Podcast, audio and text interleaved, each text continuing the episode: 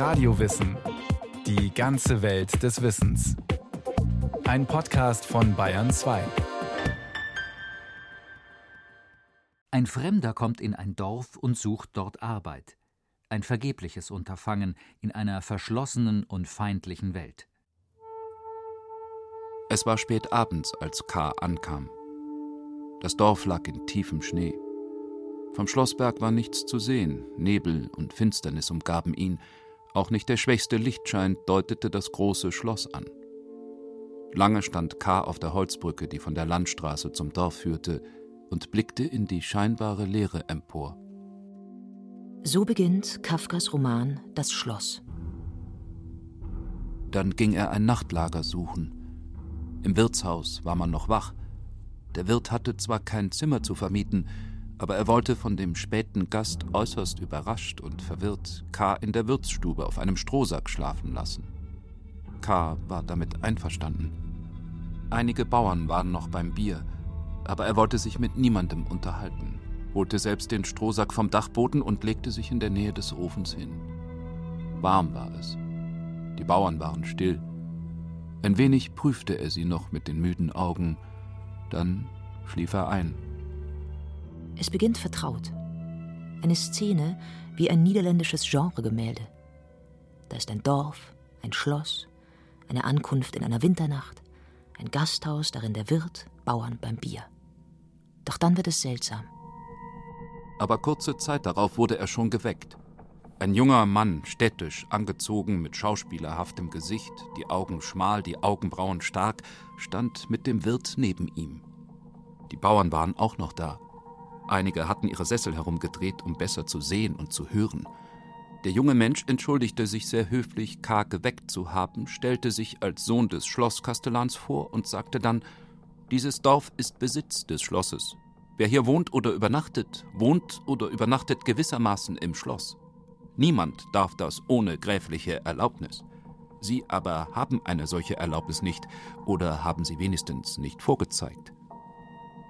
Diese Anfangssätze sind gleichsam die Ouvertüre des Romans.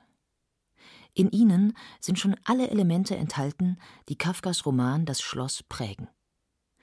Ein einsamer, bis auf ein Initial K, namenloser Mann, der in einer Winternacht in ein namenloses Dorf kommt, wo er ein Außenseiter ist und bleibt. Außenseiter deswegen, weil die Dorfbewohner schwer fassbaren Regeln gehorchen, die er nicht kennt, gegen die er sich mitunter auflehnt, denen er sich mitunter anpasst. K. hatte sich halb aufgerichtet, hatte die Haare zurechtgestrichen, blickte die Leute von unten her an und sagte: In welches Dorf habe ich mich verirrt? Ist denn hier ein Schloss? Allerdings, sagte der junge Mann langsam, während hier und dort einer den Kopf über K. schüttelte. Das Schloss des Herrn Grafen Westwest. Und man muss die Erlaubnis zum Übernachten haben, fragte K., als wolle er sich davon überzeugen, ob er die früheren Mitteilungen nicht vielleicht geträumt hätte. Die Erlaubnis muss man haben, war die Antwort, und es lag darin ein großer Spott für K., als der junge Mann mit ausgestrecktem Arm den Wirt und die Gäste fragte, oder muss man etwa die Erlaubnis nicht haben? K. geht zum Gegenangriff über. Der Graf Westwest hat ihn hergerufen, um für ihn als Landvermesser tätig zu werden. Ein Telefonanruf im Schloss scheint die Angaben von K. zu bestätigen. Er darf die Nacht im Wirtshaus bleiben. Am nächsten Tag will K. bei seinem neuen Dienstherrn im Schloss vorsprechen. Sein Ziel vor Augen bricht er auf in den Wintermorgen. Nun sah er oben das Schloss deutlich umrissen in der klaren Luft und noch verdeutlicht durch den alle Formen nachbildenden, in dünner Schicht überall liegenden Schnee. Übrigens schien oben auf dem Berg viel weniger Schnee zu sein als hier im Dorf, wo sich K. nicht weniger mühsam vorwärts brachte als gestern auf der Landstraße. Hier reichte der Schnee bis zu den Fenstern der Hütten und lastete gleich wieder auf dem niedrigen Dach, aber oben auf dem Berg ragte alles frei und leicht empor, Wenigstens schien es so von hier aus. Doch K. müht sich vergebens durch die winterliche Verlassenheit. Die Straße nämlich, die Hauptstraße des Dorfes, führte nicht zum Schlossberg.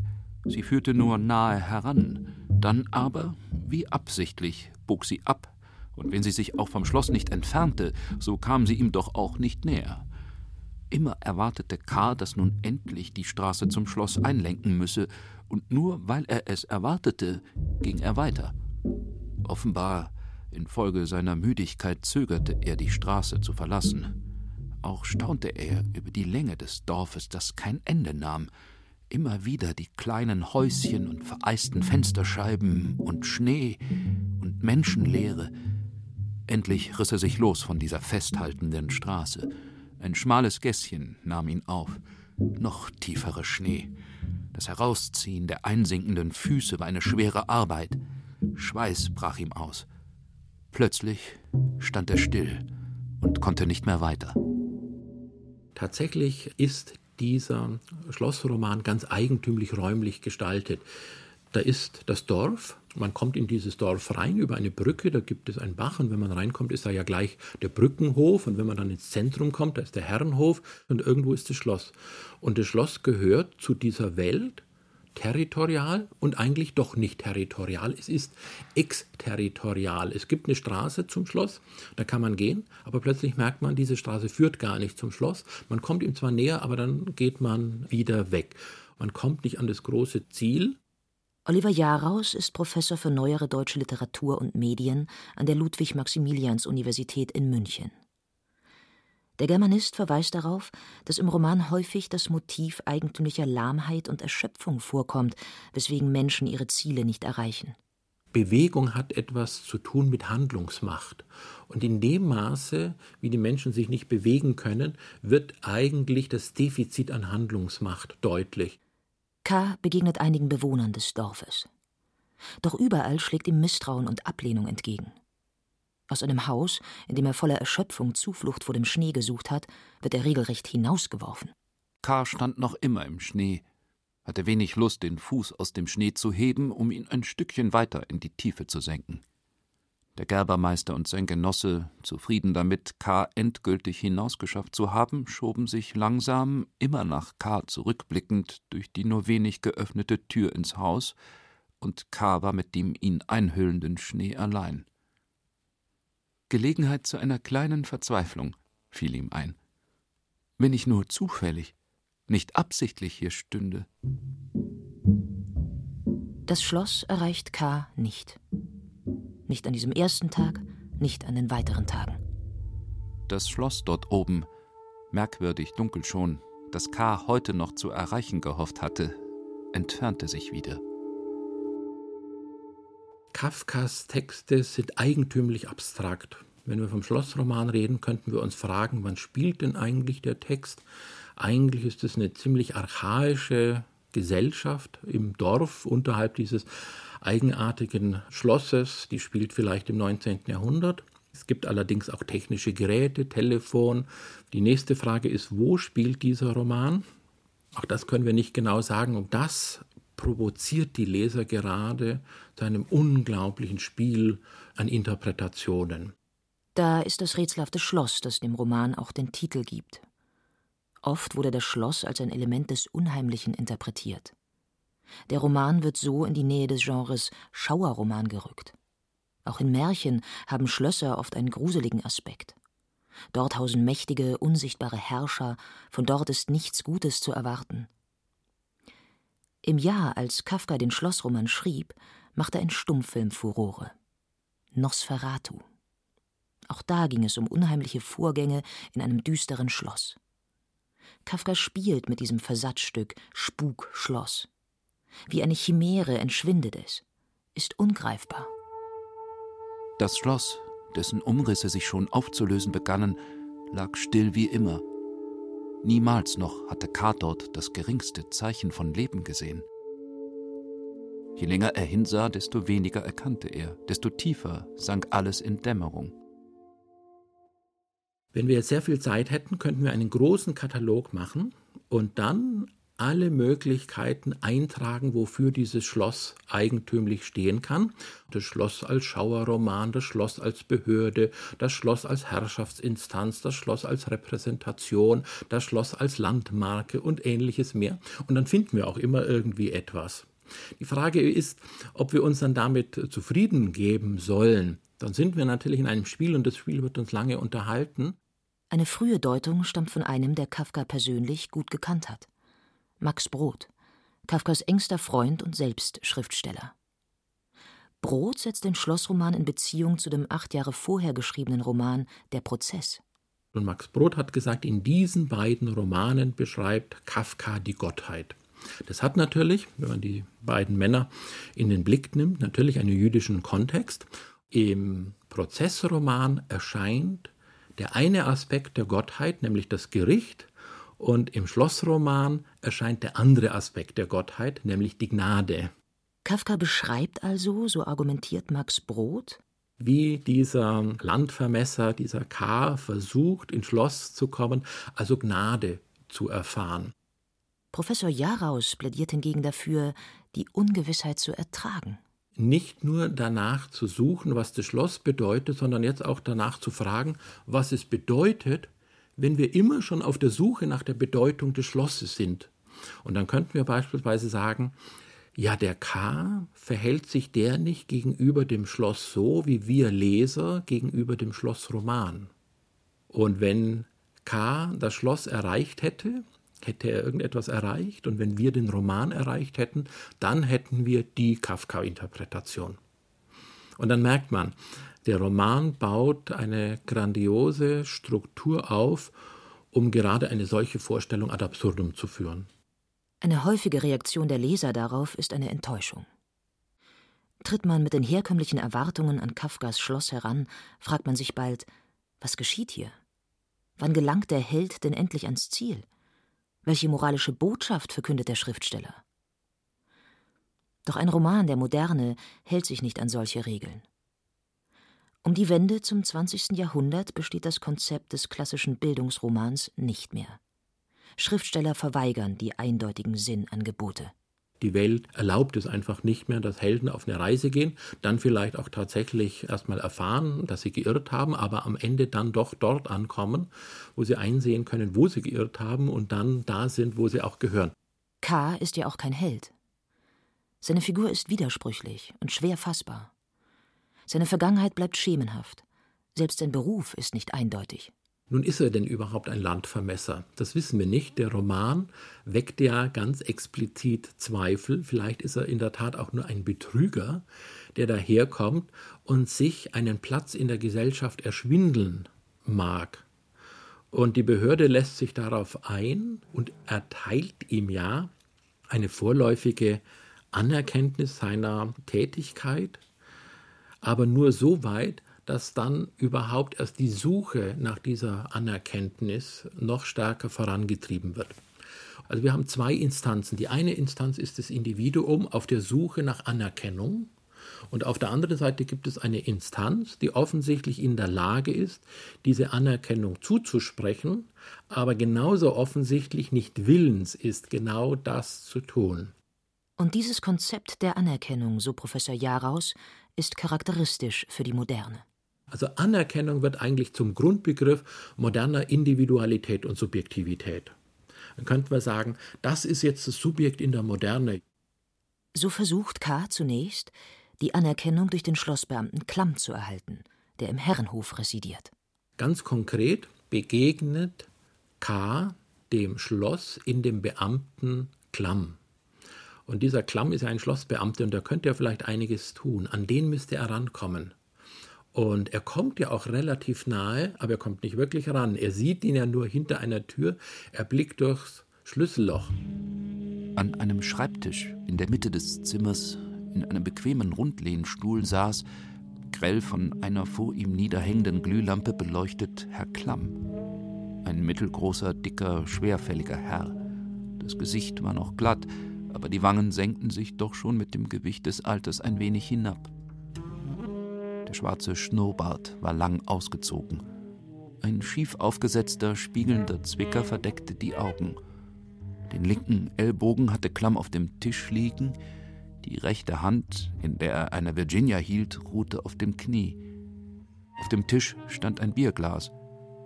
Da die Randleiste des Tisches hoch war, konnte K. nicht genau sehen, ob dort irgendwelche Schriften lagen. Es schien ihm aber, als wäre er leer. Klamm, der ungreifbare Vertreter der Macht. Macht ist ein wichtiges Motiv im Schlossroman. Elias Canetti hat einmal über Kafka gesagt, er sei der größte Experte der Macht. Er hat sie in jedem ihrer Aspekte erlebt und gestaltet. Und so geht es auch bei der Beziehung von K. mit dem Schankmädchen Frieda nicht so sehr um Liebe, sondern um Macht. Frieda ist die geliebte Klams. Ein unscheinbares, kleines, blondes Mädchen mit traurigen Augen und mageren Wangen, das aber durch ihren Blick überraschte. Einen Blick von besonderer Überlegenheit. Im Wirtshaus vor Klams Zimmertür kommt es zu einer seltsamen Liebesnacht. Der kleine Körper brannte in Kars Händen. Sie rollten in einer Besinnungslosigkeit, aus der sich K. fortwährend, aber vergeblich zu retten suchte, ein paar Schritte weit, schlugen dumpf an Klams Tür und lagen dann in den kleinen Pfützen Biers und dem sonstigen Unrat, von dem der Boden bedeckt war. Dort vergingen Stunden. Stunden gemeinsamen Atems, gemeinsamen Herzschlags.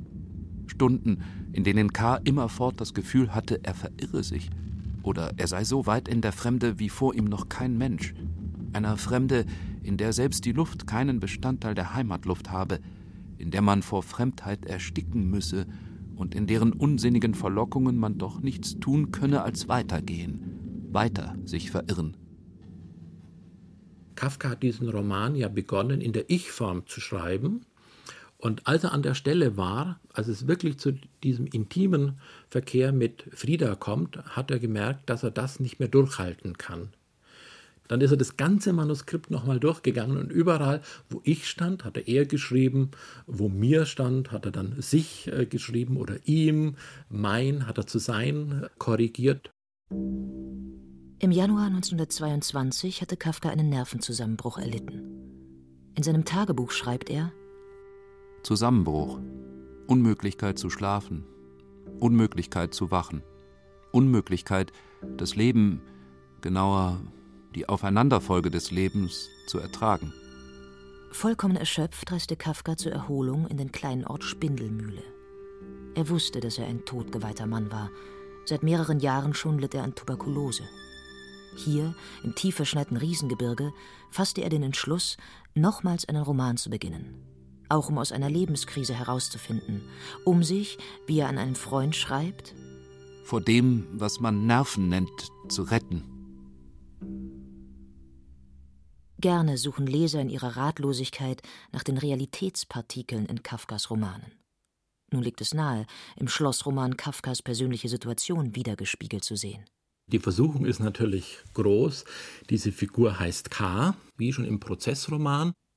K wie Kafka. Solche Namensspielereien, die gibt es immer wieder bei Kafka. Und auch das Ausgeliefertsein, die Erfahrung, ein Außenseiter zu sein, Zentrale Motive des Romans kann man in Kafkas Lebenssituation wiederfinden.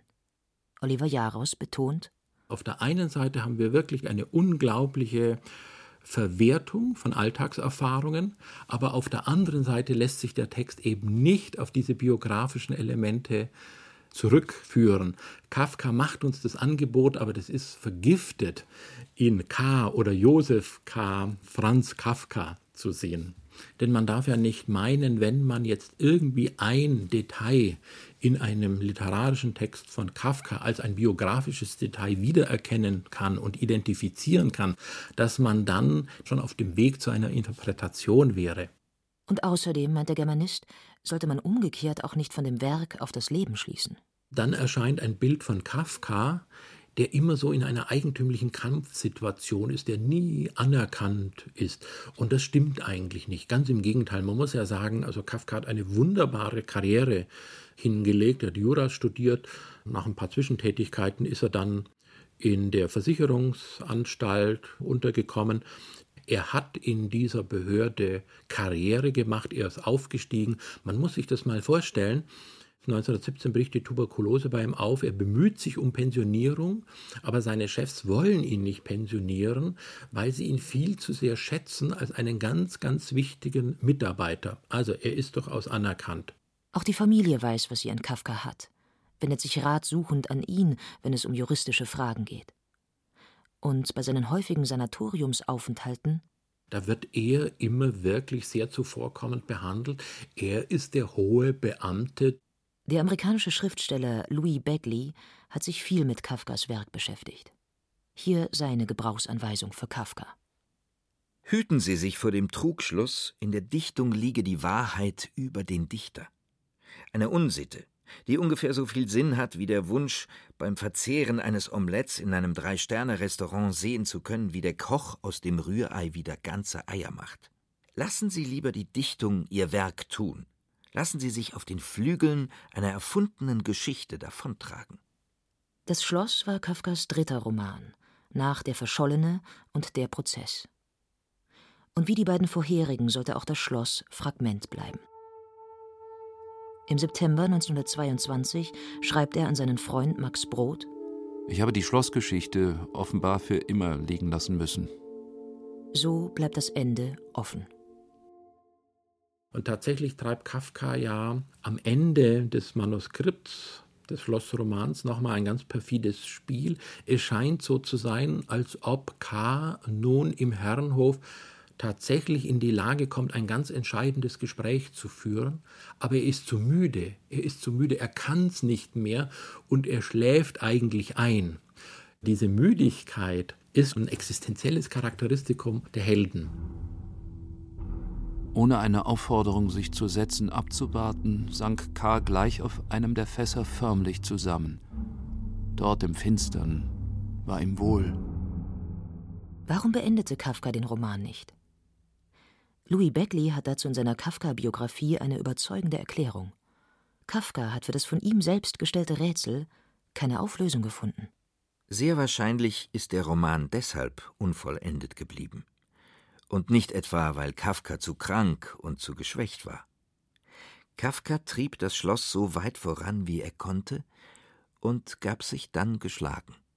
Trotzdem gehört dieser Roman zum ergreifendsten, was Franz Kafka geschrieben hat auch wenn er konventionelle Antworten verweigert. Er rührt unmittelbar an die Sehnsüchte und Ängste der Lesenden. Vielleicht ist es das Schloss, das am nächsten an Kafkas hohen Anspruch kommt. Wenn das Buch, das wir lesen, uns nicht mit einem Faustschlag auf den Schädel weckt, wozu lesen wir dann das Buch? Wir brauchen aber die Bücher, die auf uns wirken wie ein Unglück, das uns schmerzt. Ein Buch, muss die Axt sein für das gefrorene Meer in uns.